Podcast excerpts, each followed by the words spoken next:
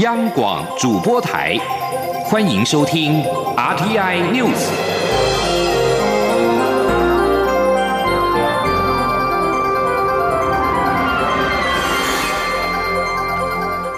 各位好，欢迎收听这节央广主播台提供给您的 RTI News，我是陈子华。中央流行疫情指挥中心在今天宣布，北部某医院群聚感染事件再添一名确诊的医师。由于受到整起院内群聚感染波及的确诊者已经达到四人，指挥官陈时中在记者会中表示，目前采取的方式是，只要有接触者，无论是否为密切接触者，一律停止上班，等待适当的时机裁剪。若相关接触者有症状，一定要立刻通报相关单位。同时，陈时中也坦言，由于这次的事件，未来密切接触者的定义将会进一步的检讨修正。记者江昭伦的报道。北部某医院群聚感染事件再添第四位确诊者，为案八五六，在案八三八医师确诊时被列为自主健康管理对象，一采阴性；但案八五二护理师十六号晚间证实裁剪确诊后，案八五六被列为居家隔离，随即接受第二次裁剪，结果检验出阳性，在十七号确诊。指挥中心指挥官陈时中透露，案八五六原本就有长期鼻子不通的症状，但事后回忆起来，觉得一月十六号有特别严重。但是否为确诊症状，临床上很难判定。陈世忠表示，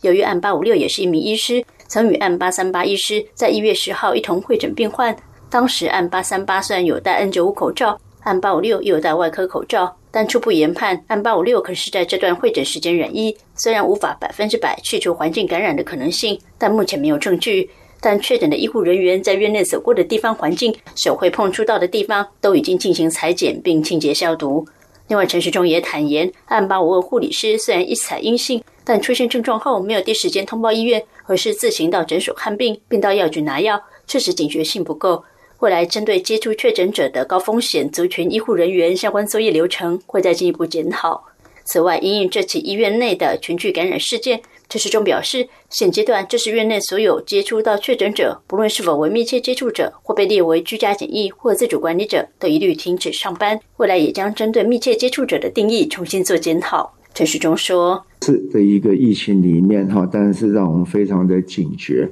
好，所以未来对于这样子的一个密切接触的定义，我们要再进一步的来检讨。那第二个就是我们，所以我们这一次，好，在整体里面大概就采用说任何可能的接触者，不再定义他的一个密切的一个情况跟个人的一个防护情况，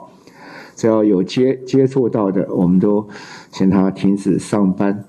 好，那先在家里面，那等待好在适当的时间里面再来裁剪。那有症状，那一定要来报告。陈时中表示，目前相关确诊个案上班的病房都已经关闭，进行清洁消毒。病房内的病人则安排一人一室进行隔离。同时，该医院住院病人将持续只出不进，以减少风险。指挥中心也安排专家进驻该院，加强医院感染管制措施，并适当协调人力资源。至于最初院内感染源案八夜确诊病患，咨询小组召集人张尚存透露，目前该名个案仍在加护病房插管治疗中，但状况并不危急。中国面台记者张昭伦台北采访报道。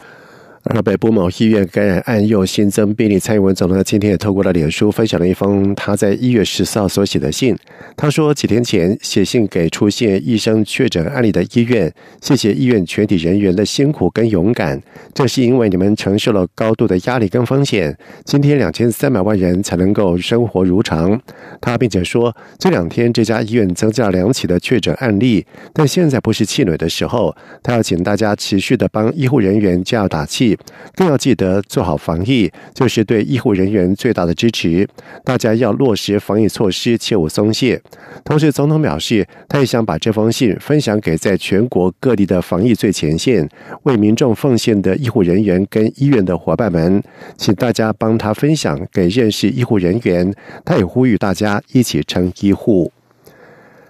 劳动部劳动保险司表示，只在伤病给付案件当中，有五成以上是上下班途中发生交通事故。而尽管基本上只要是上下班途中的路径发生交通事故都会理赔，但若是有发生交通违规，例如像是闯红灯等等，或者是绕道不是顺道去买早餐，就不符合应经途中，以及不是在适当时间，也不能够申请职灾。记者杨文军的报道。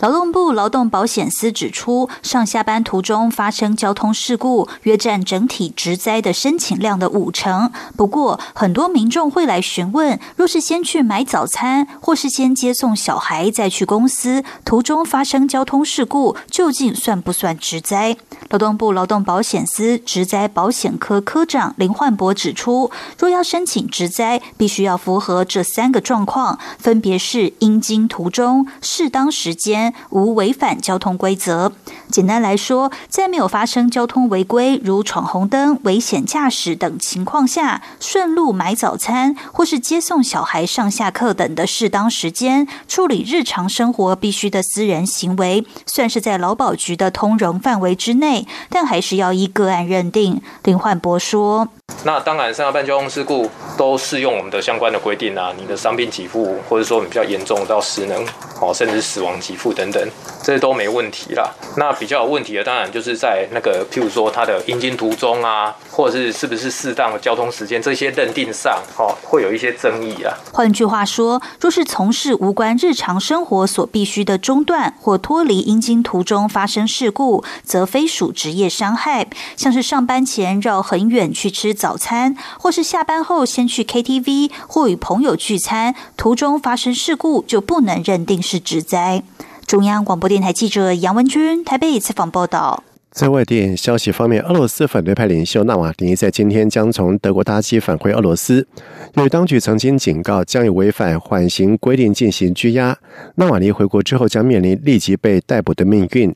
现年四十四岁的纳瓦尼因为中毒而在德国接受几个月的治疗。在去年八月，纳瓦尼从西伯利亚前往莫斯科途中，在飞机上面晕倒，在昏迷两天之后，由医疗专机转送到德国柏林治疗。经过德国、法国、瑞典等实验室证实，纳瓦尼的体内有苏联时代的神经毒剂诺维乔克。纳瓦尼表示，俄罗斯总统普京下令毒杀他，但是克里姆林宫否认跟此事有关联。俄罗斯调查人员也认为没有理由就此案进行调查。而德国在十六号表示，已经回应俄罗斯方面所提出的法律援助，并且把德国警方对纳瓦尼的调查记录交给了俄罗斯。俄罗斯联邦监察监狱管理局表示，纳瓦尼因为违反了缓刑规定，将在抵达莫斯科之后遭到逮捕。美国总统当选拜登高层幕僚在今天表示，拜登将在下个礼拜就职日当天签署多项的行政命令，因应 COVID-19 的疫情以及美国疲弱的经济、气候变迁和国内种族不公等问题。拜登二十号将采取的行动包括重新加入巴黎气候协定、推翻美国针对部分穆斯林国家实施的入境禁令、延长联邦学生贷款债免偿还期、暂停止。如何驱逐访客，并且强制要求民众在跨州旅行以及进入联邦地产的时候的佩戴口罩。而根据路透社表示，上述的措施先前就已经对外宣布，而其中多数是扭转总统。川普推行的政策并不需要国会采取行动，但是拜登也将提出一项外界期待已久的移民案，提供数百万无证移民取得公民身份的管道。而这个提案将需要国会的配合。同样需要国会同意的，还包括拜登日前所提出的1.9兆美元防疫振兴支出案。与拜登所属的民主党以些微的优势掌握国会，到时候将面临不小的挑战。